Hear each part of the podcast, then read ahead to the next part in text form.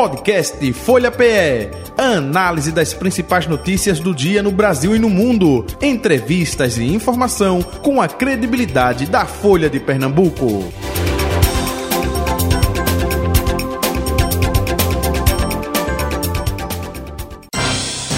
Folha Política. Recebendo Mário Ricardo, deputado estadual do Republicanos, ex-prefeito de Igaraçu. Opa, Igaraçu semana passada completou idade nova, né? Emancipação política, enfim.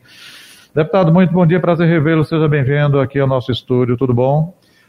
Tudo bem, Jota. Bom dia, bom dia a você, bom dia, Betânia, bom dia a todos os ouvintes, ao povo de Igaraçu em particular e ao povo pernambucano de uma maneira mais ampla é um prazer estar aqui. Betânia Santana, bom dia, Betânia. Oi, Jota, bom dia. Bom dia, deputado. Obrigado por ter aceitado nosso convite. Bom dia a todos que nos acompanham. Uhum. Em momentos como esse, dá saudade eh, do cargo de prefeito, aniversário da cidade, enfim, bate, bate, deputado. Olha, eu, Jota, eu costumo dizer que nós não fizemos um, um, apenas um mandato né, em Igaraçu, nós fizemos uma declaração de amor a Igaraçu. Eu tenho uma relação muito próxima com a cidade. Igaraçu é a minha terra prometida. Eu saí do engenho né, para ir para Igaraçu, do meio das canas, do meio do mato, literalmente. Nós vivíamos né, até os 7 para 8 anos de idade. Eu vivi sem energia elétrica, sem água encanada, né, em casa de chão batido. Né, e saio para morar em Igaraçu. Meus pais decidem ir para Igaraçu para justamente eu e a minha irmã né, termos a oportunidade de estudar, que não tínhamos essa oportunidade lá no engenho, né? E chega em Garaçu e me encanto pela cidade, com toda a sua beleza, com aquele casario né, extraordinário que até hoje está bem preservado ainda. E aí eu costumo dizer que é a minha terra prometida, me apaixonei pela cidade. Né, lá estão os meus amigos, foi lá que eu estudei, foi lá que eu dei meus primeiros passos. É, na forma, na, na, como empresário, inclusive, né? Uhum. Administrando um determinado momento a barraca do meu pai, depois fui trabalhar na feira, aí tem toda uma ligação com a cidade. Tive a honra de ser prefeito duas vezes da cidade e fizemos uma administração reconhecida pela população, reconhecida pela, pelas pessoas. E todas as vezes que a gente fala da cidade, meus olhos brilham porque eu, eu fiz uma declaração de amor e me dediquei de corpo e alma para ser um bom prefeito. Me esforcei muito né? Acertei, errei. Não fiz sozinho, fiz com um monte de pessoas. E dia 27 de setembro é o aniversário, é o aniversário de Garaçu, e até tem uma polêmica, é aniversário, é a festa dos Santos Cosme e Damião, Isso. que hoje é patrimônio imaterial de Pernambuco, né? E a vida nos deu esse presente, essa oportunidade de podermos fazer essa declaração de amor a Igaraçu. Mas Igaraçu aniversaria efetivamente dia 9 de março. Ah, é? Quando Duarte Coelho Não, chega. explicar isso. Pois é, é, quando Duarte Coelho chega para tomar posse da capitania de Pernambuco. Ele desembarca em terras de Igaraçu em 9 de março de 1535. Funda a vila de Igaraçu e vem é, é, fundar Olinda. Então, é, é, é, historicamente, a cidade, ou seja, como cidade foi emancipada e a data da cidade é dia 27, uhum. mas historicamente nós temos esse ato que, que é preciso um resgate da chegada de Duarte Coelho, do colonizador, mesmo com toda a polêmica do colonizador que veio né, ocupar as terras, né, mas Duarte Coelho veio com a outra concepção. Por isso que o pernambucano tem esse sentimento de independência, de altivez, né, de falar que é o maior, tem o maior carnaval, o maior São João, né, e por aí vai, porque Duarte Coelho chega para tomar posse da capitania de Pernambuco para construir a nova Lusitânia, construir a nova Portugal. Então, na concepção de Pernambuco, nós já nascemos com esse sentimento de independência, de país, de nação, né? e nasce em Igaraçu, chega em Igaraçu em 9 de março. Então, só contextualizando para que a gente entenda isso. Mas dia 27 de setembro, oficialmente, uhum. se comemora a festa dos Santos Cosme Damião e, consequentemente, o aniversário da cidade. O ano é o mesmo. Né? Então, 488 anos de muita história, de muita importância né, para o, o, a história do Brasil. Igaraçu é um marco da história do Brasil, efetivamente, desde a colonização, os primeiros engenhos de cana, né, a igreja mais antiga do Brasil em funcionamento. Não é uma cidade que merece ser descoberta pelos brasileiros. Então, que bom que tem duas datas, 9 de março e 27 de setembro. É, é bom, né? Até isso, né? Nós, nós temos dois padroeiros, é. Né? Cosme e Damião. Isso aí, são irmãos, irmãos gêmeos. Diga aí, Betânia.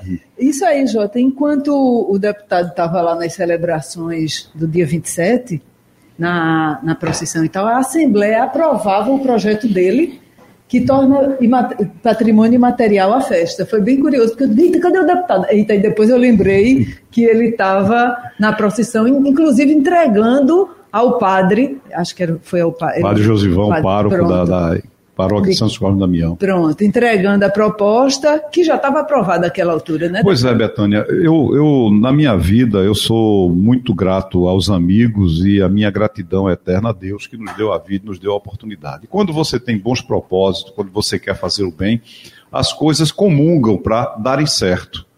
Nós fizemos a proposição para que a festa de Santos Cosme Damião se é, fosse reconhecido como patrimônio material e cultural do Estado de Pernambuco. E aí tem o trâmite normal. No dia 26 aconteceu a reunião da Comissão de Constituição e Justiça, da qual eu sou membro, e estava pautado a, a, o meu projeto para ser votado na comissão. E eu desço rapidamente, eu até alterei minha agenda para poder estar presente na comissão, né, e é votado ali na comissão.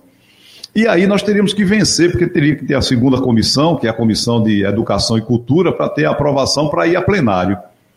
E aí a só aconteceria na semana seguinte. E aí me disseram que se eu conversasse com a mesa, com, com o presidente Álvaro, e vai meu agradecimento ao presidente Álvaro Porto, nós poderíamos dar esse presente a Igaraçu no dia do seu aniversário. E aí eu conversei com o Valdemar Borges, que é o presidente da Comissão de, de Educação e Cultura, e Val disse, não, eu dou parecer no plenário. Isso. Nomeou Dani Portela para ser a relatora, né? Dani foi a relatora, votaram no, no plenário e aí aprovaram no dia 27 de setembro. Não foi nada programado, foi tudo como Deus quis. Por isso que eu sempre coloquei nas mãos de Deus, né, os, os desígnios de Deus né, são importantes para mim, tem um significado muito grande. E para mim, ter dado esse presente a Igaraçu, ter sido o deputado que chegou na Assembleia com o voto do povo de Igaraçu e poder dar esse presente, é algo significativo para mim. O povo ficou feliz. Não, não foi programado, foi só agilizado, né, deputado? Sim, Porque aí a votação. A articulação, né? É, Você sabe, isso. a gente, nesse curto espaço de tempo que eu estou na Assembleia Legislativa, nós conseguimos construir uma relação muito respeitosa com todos os colegas, com todas as colegas. Você nos acompanha no dia a dia, tanto de participação nas comissões, na Comissão de Desenvolvimento Econômico e que eu sou o presidente, como nas outras comissões que eu sou membro, e nós conseguimos uma relação. O parlamento é isso, o parlamento começa a representatividade e os relacionamentos dentro do próprio parlamento. Né? E isso, graças a Deus, nesse curto espaço de tempo, a gente tem conseguido o respeito dos colegas, daí tem procurado dar a contribuição que a gente se propôs a fazer para dar voz a uma região, para ser uma nova voz em Pernambuco, para poder contribuir com o nosso Estado de uma maneira geral. Estou muito feliz, sou muito grato e eu queria publicamente fazer esse agradecimento aos colegas da Assembleia Legislativa que deram a Igaraçu esse presente tão importante. O senhor votou favorável ao pacote fiscal apresentado pelo Executivo, né, deputado? Votei, votei, Betânia, votei porque, veja bem, o, o Estado precisa se preparar para esse novo momento que vem com a reforma tributária. Mesmo não sendo a favor do aumento de qualquer tipo de imposto, mas havia necessidade, então eu tenho que ser responsável nas minhas decisões. Né? E nós fizemos isso porque entendemos de que é preciso essa preparação do Estado com esse modelo de transição todos os estados brasileiros, de uma maneira geral, foram obrigados a fazer essas intervenções. Não, e Pernambuco não seria diferente. Mas nós fizemos, agora nós fizemos um pouco mais, né, porque no outro projeto, voltado para as empresas especificamente, eu tive uma emenda minha, a única emenda apresentada dentro do projeto, permitindo que as empresas pudessem parcelar suas dívidas. Diante da crise da pandemia, diante do momento econômico difícil, muitas empresas pernambucanas passam por dificuldades. E é preciso uma sinalização do poder público, especificamente do governo do Estado, para socorrer essas empresas. Então, nós aprovamos na comissão e foi aprovado em plenário, e é a única emenda que tem dentro do projeto do Refis estadual para que esse prazo de 31 de dezembro viesse para 31 de maio para que as empresas que tivessem dívidas com o Estado até o dia 31 de maio pudessem parcelar essas dívidas e as empresas em recuperação judicial pudessem parcelar em 180 meses. Ampliou Muitas, o prazo. Né, ampliamos né? o, prazo, o prazo para as empresas em recuperação judicial e uh, ampliamos o prazo de, eh, eh, de adesão né, para maio. E isso vai permitir com que se mantenha empregos, com, se, com que as empresas possam se recuperar. A maioria dessas empresas em recuperação são pernambucanas, grandes empresas pernambucanas que precisam é, é, de um incentivo para que elas continuem vivas, continuem existindo, mas acima de tudo, né, gerem emprego para nossa gente, oportunidades para nossa gente. Então, foi muito bom assim nesse aspecto. O parcelamento era de quanto, quanto tempo antes? O parcelamento, o, o, o projeto original seria para parcelar igual às empresas que não estão em recuperação judicial. E com o nosso projeto de lei, ela foi estendida até 180 meses a, a, o parcelamento. 120 meses no projeto, mas o, o o Confaz ampliou esse prazo ainda mais em Brasília. Então, foi dobrado, mais do que dobrado, o prazo para as empresas em recuperação judicial. E ampliado o prazo, a base, para poder fazer isso. Se as empresas estavam em dificuldades até dezembro, como é que não estava para frente? Então, foi puxado isso para maio. Então, as dívidas das empresas até maio vão poder ser parceladas né, de acordo com aquilo que foi aprovado.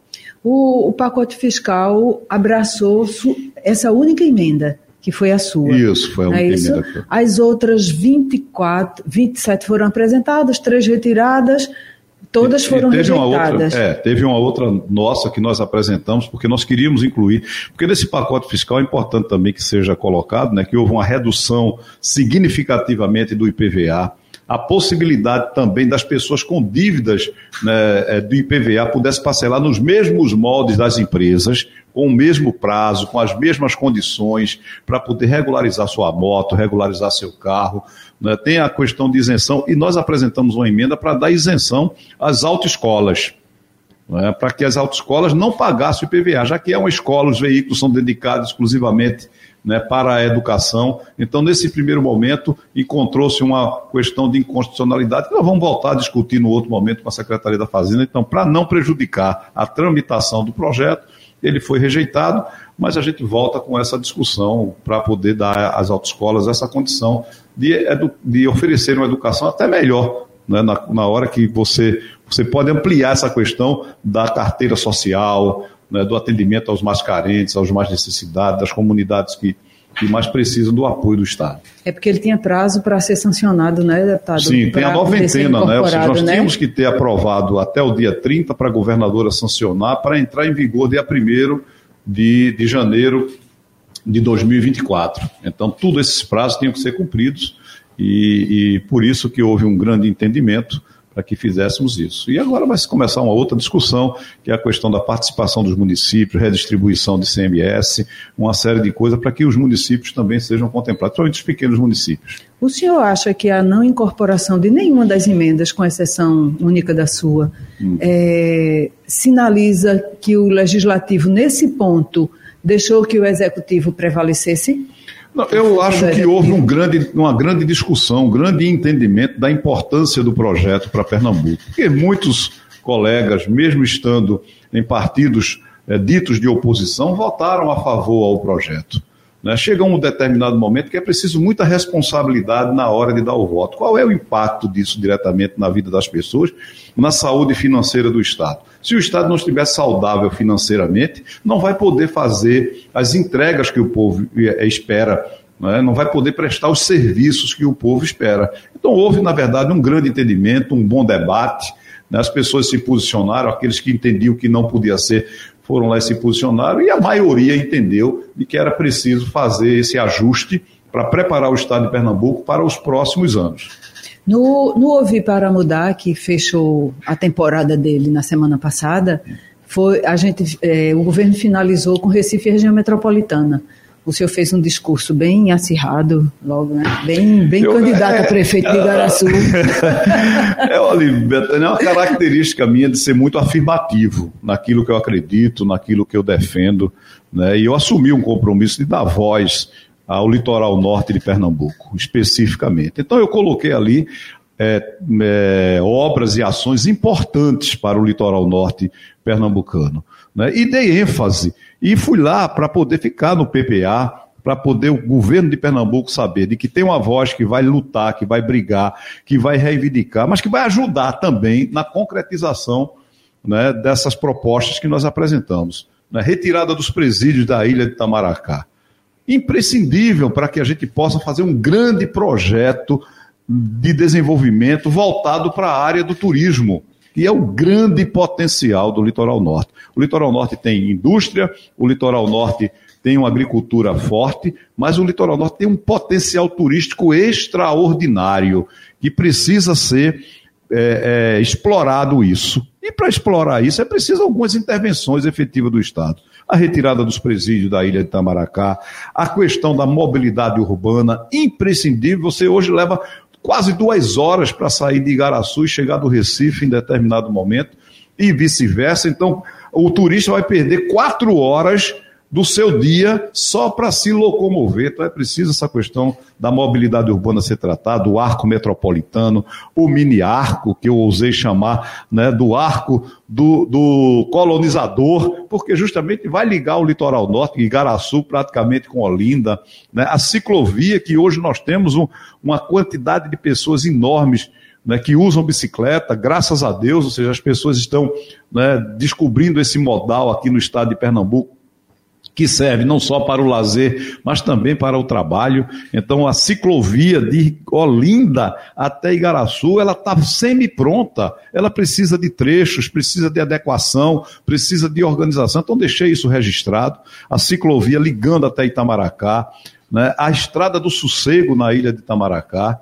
Né? Uma série de intervenções que são importantes.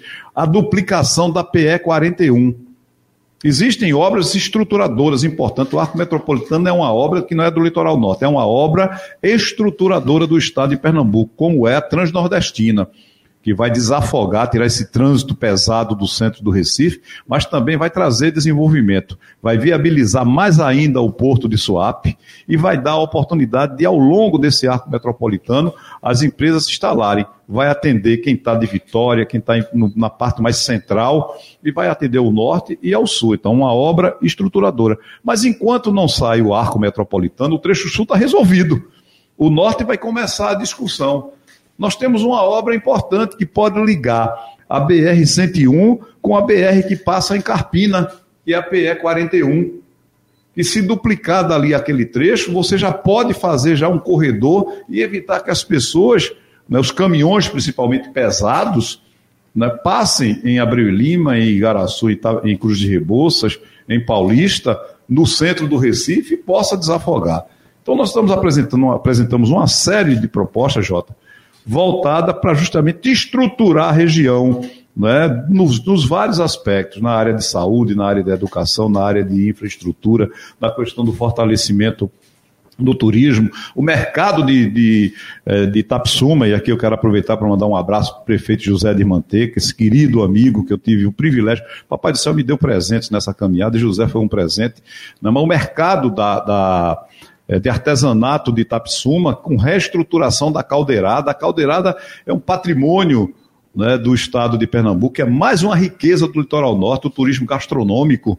Né, então é preciso ser feito, nós colocamos isso dentro da proposta. Escola é, em Igaraçu, em tempo integral, o Estado há quase 40 anos, ou mais de 40 anos, não constrói uma escola no, no município de Igaraçu, do Estado, e a cidade cresceu absurdamente do ponto de vista populacional e continua a mesma infraestrutura. Né? Então, obras que, que com certeza vai melhorar a vida das pessoas, vai trazer desenvolvimento para aquela região, vai gerar emprego, gerar renda, né? vai facilitar as pessoas é, é, chegarem lá na região. O Estado vai ter dinheiro para isso, deputado? Ou o senhor jogou Olha, no colo da governadora? Não, não, no, no, no, Estado, veja bem, o Estado ele vai crescer, o Estado tomou empréstimo, as obras que nós colocamos lá não são obras caras, são decisões políticas. A, a ciclovia que liga Olinda a Igaraçu, ela está praticamente pronta. Ela foi concebida ainda no governo de Miguel Arras de Alencar, quando foi duplicada aquela parte lá. Então, se você observar, for daqui para lá, ela tem as partes, partidas que uma parte foi invadida, outra parte precisa acomodar para poder fazer a ciclovia daquela, daquela via importante que está lá. Então, o Estado tem, a governadora, além de ter concebido, e nós aprovamos na, na Assembleia Legislativa, 3,4 bilhões para que ela pudesse tomar os empréstimos necessários, nós temos que apresentar para que se coloque. E as obras, nós temos quatro anos para poder executar isso. É um plano plurianual. Então tem que estar registrado, tem que estar lá escrito para saber que precisa. E a economia vai crescer, e aí governar é, antes de tudo, eleger prioridades. Quais serão as prioridades? É? Por exemplo, quando eu fui prefeito de Igaraçu, quando assumi a prefeitura, a saúde de Igaraçu estava na UTI. Literalmente na UTI. No primeiro ano do meu governo, nós gastamos 25% do orçamento com saúde. Eu tinha a obrigação de gastar 15%. 15% a 18%. Eu gastei 25%, porque era imprescindível que se gastasse naquilo ali. Então, é imprescindível o investimento em mobilidade urbana no estado de Pernambuco, na região metropolitana principalmente. Custou 230 é, milhões a triplicação da, da 232, do trecho que sai do curado. Está orçado em torno de 250 milhões o mini arco metropolitano. Uhum. E quantas pessoas seriam atingidas se tivéssemos feito o mini arco. Não estou dizendo que não é importante a triplicação. Importante a triplicação. Agora, o arco metropolitano talvez fosse mais urgente do que a triplicação. Talvez gerasse mais emprego, mais oportunidades, resolvesse a situação daquele entorno de Abreu e Lima e de Igaraçu. Então, o que nós apresentamos, e nós vamos estar a, a, sempre apresentando para a governadora são alternativas, propostas para que esteja no radar. A gente não vai esquecer. Eu disse e assumi o compromisso com o povo do Litoral Norte. Todas as vezes que eu tiver a oportunidade, numa entrevista, na tribuna, eu vou falar da retirada dos presídios. Eu vou falar da retirada dos presídios. Porque é o que acontece? Né? E aí eu não estou fazendo, eu estou especificamente, não estou nominando, mas existe um, um problema sério de amnésia de alguns políticos. E quando ganham a eleição, esquecem aquilo que assumiram de compromisso uhum. com a população. E assumir o compromisso de dar voz.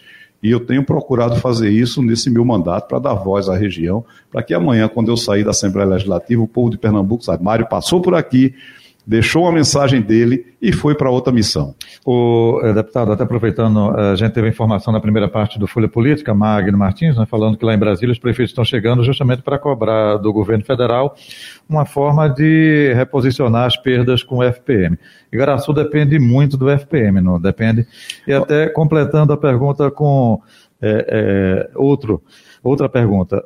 quem esteve aqui a semana passada foi o deputado João Paulo Costa, feliz da vida porque está participando de um grupo de trabalho para a definição aí do projeto fiscal em prática, né? E ele falou que, olha, a governadora está colocando um plus aí de 600 milhões para compensar justamente perdas dos pequenos municípios, né? Gostaria que o senhor falasse desses dois aspectos, por favor. Jota, é, esse movimento do, dos prefeitos em Brasília, isso é uma luta constante, né? Nós participamos de todas as marchas do prefeito enquanto eu fui prefeito é, do município de Igaraçu. Né? A, a Confederação Nacional dos Municípios, a Frente Nacional de Prefeitos, ela tem feito essa discussão com o governo federal de forma ininterrupta, porque é preciso tirar de Brasília e chegar nos municípios recursos. O povo vive no município, a vida acontece lá. Lá que precisa de saúde, de educação, de infraestrutura, para que as pessoas estejam felizes. Existe uma concentração muito grande de recursos em Brasília. Então essa luta é uma luta constante. E agora estão em Brasília porque alguns municípios perderam, mas nem todos perderam, viu? Assim, quando a gente pega o valor nominal, e eu fui questão de pegar pelo menos até junho desse ano, eu mandei, fiz um levantamento de Igaraçu especificamente. Igaraçu recebeu mais 3 milhões de reais a mais do que o ano anterior. Então não houve uma queda nominal da transferência. Né? Então não houve essa queda especificamente lá, lá no município. Agora, tem uma, uma coisa imprescindível que precisa ser feito, independente dessa grita momentânea, isso tem que ser uma coisa perene, constante, isso tem que ser uma luta para poder fazer esse, essa, eh, com que esses recursos né, sejam distribuídos de forma igual não, é? não pode ficar o governo federal com uma concentração gigantesca de recursos, ou depois vem para a segunda etapa para o Estado e o município não tem as condições para poder oferecer ao seu povo uma vida digna. Então, isso é uma luta constante que deve existir, que nós vamos fazer. Eu sou municipalista e respondendo a, a sua pergunta com relação a essa, esse grupo de trabalho, eu faço parte desse grupo de trabalho também que foi criado entre a Assembleia Legislativa e a MUP, para fazermos um estudo de que forma com o aumento da arrecadação previsto com esse é, pacote fiscal que foi aprovado na Assembleia Legislativa, uhum. parte desses recursos, sem que os municípios percam, mas que se distribua para aqueles que mais precisam. Os pequenos municípios, principalmente, que têm uma dependência muito grande ou exclusivamente do FPM.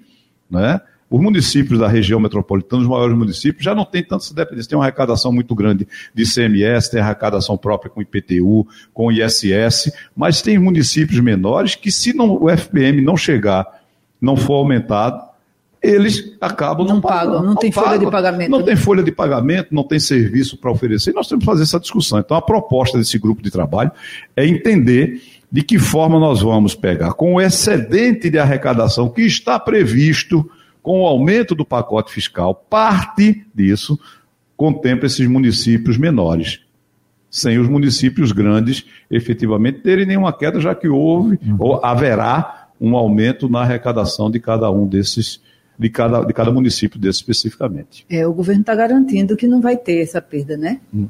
O, o, governo está garantindo que não vai é, ter. A, a previsão é, é, de, ter uma arrecada, de, de, ter uma arrecadação maior. Então, na hora que você é, é, tem arrecadação maior, consequentemente, ou seja, os municípios não vão perder nada na hora que fizermos essa distribuição. Não ganham, mas também não vão perder. Não, Provavelmente. Não, acabam ganhando, porque veja bem, com o aumento, querendo ou não, da base, né, do, do percentual, isso vai aumentar. Ou seja, tem municípios que vão ter uma arrecadação muito maior com a questão do ICMS. Então, a, a própria discussão do IPTU, do IPVA, por exemplo, que hoje os municípios têm uma participação, mas nós temos uma fatia muito grande de pessoas que não pagam, que ficam inadimplentes porque não têm condições. Isso pode aumentar essa base de arrecadação e a queda não ser significativa nesse aspecto também. Então, o pessoal da Fazenda, os técnicos, estão fazendo esses cálculos, mas a gente vai ter que esperar chegar efetivamente. Então, por isso que a, a complexidade dessa discussão, a responsabilidade que tem que se ter para não fazer algo que amanhã tenha que se desfazer porque foi mal feito. Uhum. Então, esse grupo de trabalho foi criado com a MUP participando, com a Assembleia Legislativa participando, com os técnicos do governo, para que se ofereça a, a esses municípios uma condição que eles possam melhorar os serviços ofertados à população. O Jota, ah. é, o Republicanos agora está todo amostrado, né? É. Porque agora tem um ministro, tem um ministro. e além de, de, ter um ministro, é um ministro pernambucano. Isso fortalece para 2024 o partido. E só completando, que presidiu o partido estadualmente até agora pouco recentemente, né? Isso. Era o presidente, que aí teve que abrir mão, né? Silvio Costa Filho. Não, sem dúvida nenhuma. Eu acho que Pernambuco se fortaleceu mais ainda no cenário nacional a chegada de Silvinho para o Ministério, ela tem a importância para o Estado, mas, consequentemente, também uma importância muito grande para o partido. Né? Silvio tá, fez um grande trabalho enquanto presidente do partido e, com certeza, agora como ministro, vai ser a grande estrela do partido nessas próximas eleições uhum. e fortalecerá mais ainda o partido. Eu acho que o partido vai crescer, vai uhum. continuar crescendo no estado de Pernambuco. Agora, é, nesse crescimento aí do partido, está incluso também Igaraçu. É, é, é só, só, aproveitando, né? É, é, já, já, percebeu que é, tem uns amigos aí, né? que sempre faz assim. Fulano de tal, 2024. Aí quem são? Não, é adesivo nos carros, lá são amigos, né? Que coloca, é, que não pode oficialmente, né? Aí, já apareceu algum desses carros lá, Igaraçu volta, Mário Ricardo, alguma coisa assim ou não? Jota, você. Olha, você como um bom jornalista, como um bom radialista, né, consegue, consegue provocar bem essa, essas discussões. Olha, eu sou, eu tenho um compromisso com a cidade de Igaraçu assumido desde o meu início da minha caminhada política. Eu tenho dito o seguinte: se o povo de Igaraçu me convocar, eu estaria à disposição do povo de Igaraçu. Não é um discurso meramente de um político que queira fugir é, de uma discussão. Eu estou feliz na Assembleia Legislativa, estou me esforçando para fazer um bom mandato, para representar o povo com dignidade, com altivez, o povo da minha região. Agora, é inegável, eu não posso negar o meu amor pela minha terra, pela minha cidade, pelos meus amigos que me ajudaram a chegar na Assembleia Legislativa. Igaraçu me deu mais de 50% dos votos que eu tive nesta eleição. Então eu serei um fiel seguidor do povo de Igaraçu. Se o povo de Igaraçu achar que eu devo ir para a disputa, eu devo estar na disputa do próximo ano, eu estarei à disposição do povo de Igaraçu. Nunca me neguei a isso. É? Mas nós vamos analisar, nós temos tempo, vamos discutir a cidade, vamos fazer um plano de governo para a cidade, porque independente de ser Mário, de ser Dona Maria, de ser seu José, de ser Miguel, de ser Miguel não é de ser um outro colega que faz parte da, do grupo, do nosso grupo político, mais importante do que a pessoa é o projeto que se dispõe a colocar em prática na hora que se sentar na cadeira. Nós fizemos uma grande gestão a partir de 2012, porque nós discutimos com a população. Nós ouvimos o povo de Igaraçu. Nós fizemos um plano de governo que serviu de bússola para que pudéssemos efetivamente fazer as entregas. E olhe que muitas dessas entregas eu não consegui fazer, viu? Estava no plano de governo, mas nós fizemos um plano de governo audacioso, porque eu costumo pensar grande. E foi com essa forma de pensar grande que nós levamos Igaraçu para um outro patamar. Quando eu assumi Igaraçu, a arrecadação de Igaraçu era 126 milhões. Hoje é perto de 380 milhões. Nas mãos da atual prefeita, quando esse ano, nesses primeiros três anos, ter passado mais de um bilhão de reais. Um bilhão e 40 milhões de reais aproximadamente. então nós fizemos a cidade crescer, se desenvolver. E aí a gente vai ter que fazer um novo plano para a cidade para saber o que é que a juventude espera da gente, quais as políticas públicas para as mulheres, como nós vamos fazer para fortalecer ainda mais a cidade, para que ela cresça e desenvolva. Vamos dar, vamos discutir se o tema vai ser turismo, que a gente precisa fortalecer mais ainda, e com essas medidas que nós estamos é, é, solicitando do governo do Estado que sejam implementadas. Vamos ouvir a população e vamos estar juntos. A partir de quando, deputado? Olha, a gente, nós estamos fazendo um planejamento, Jota, né, sentando para discutir com o nosso grupo político, fazendo uma avaliação. Né. Nós já estamos, na verdade, eu, eu sou uma pessoa que vivo muito na rua, eu converso muito com as pessoas, né, mas nós vamos fazer isso de forma organizada, né, com os partidos que estarão ao nosso lado nessa caminhada, né, aqueles que já se dispõem a caminhar conosco, a, a, ouvirem a população, falar, olha, sempre a favor do povo de Igaraçu, sempre a favor da cidade. Né. Eu estarei também, dentro desses outros municípios, também dando a minha contribuição da região metropolitana, para construir um plano de governo que seja factível, que seja importante para as pessoas. Não é? Nada, eu nunca fiz política contra ninguém. Eu uhum. sempre fiz política a favor do povo de Igaraçu. E, e, hoje eu faço a favor do povo de Pernambuco. Então, aonde foi importante a minha atuação, estarei presente. Já tem partido já é, sendo contactado já com apoio oficial? Assim, não, Mário Sim. Ricardo é o nosso candidato. Olha, veja bem, eu sou filiado ao Republicanos, né, e nós temos vários outros partidos que são liderados por pessoas importantes dentro do município né, de Igaraçu. Né? Isso nós vamos conversar com todos os partidos, indistintamente, com uhum. todos eles. Mas hoje tem alguém tá já assim, oficial? Não, não, não, não, Até porque eu acho que o tempo, né, cada coisa no seu tempo, no momento certo, na hora certa. Já ainda tem, ainda é, tem tempo para mais um ano? É, só, só, só um ano, já tá, nós estamos comemorando um ano. É. Veja bem, hoje exatamente faz um ano que eu fui eleito deputado, né? E todos os deputados foram eleitos hoje. Enquanto nós estamos aqui nessa é, é, nesse bom bate-papo, né, nessa troca de, de, de, ideias. Há um ano atrás eu estava nas ruas, né, como todos os candidatos, apreensivos para que o, o, o voto chegasse na urna, para que ao final do dia, na apuração, pudéssemos comemorar. Né? Então, há um ano atrás estávamos desse jeito. Então, daqui a um ano, nós estaremos novamente dentro de uma eleição, dessa vez municipal. Mas a definição tem que sair antes, né, deputado? Sim, é, sim, é, pelo, menos, pelo, menos, pelo menos até 9 de março, lá em homenagem a Duarte Coelho. Olha, né? vai, olha veja bem, você tem a certeza de uma coisa, eu estarei dentro da eleição de Igaraçu, não tenha dúvida disso, na rua, pedindo voto para o povo, ou como candidato, ou como apoiador. Eu sempre estive, nos últimos 22 anos, eu estive presente em todas as eleições de Igaraçu. Uhum. Todas elas. Ganhei, perdi, né? É, ganhei perdendo, perdi ganhando. Né? Então, eu estarei dentro da discussão é, da eleição de Igaraçu para poder dar minha contribuição, para poder fazer o bom debate, a boa política, sem agredir ninguém, respeitando as pessoas. Quem quiser caminhar com outras pessoas, caminhe com outras pessoas. Quem quiser caminhar com, conosco, serão bem-vindos a todos. Porque essa sempre foi a minha política, não será diferente. Uhum. Né? Aí nós vamos esperar. E aí eu ratifico isso. Estarei à disposição do povo de Igaraçu e do povo do Litoral Norte. Se houver um grande entendimento de que sou eu Paciência, está decidido. Na minha vida é muito fácil. Eu não tenho apego a cargos. Eu estou deputado. Eu sou Mário, Mário Ricardo.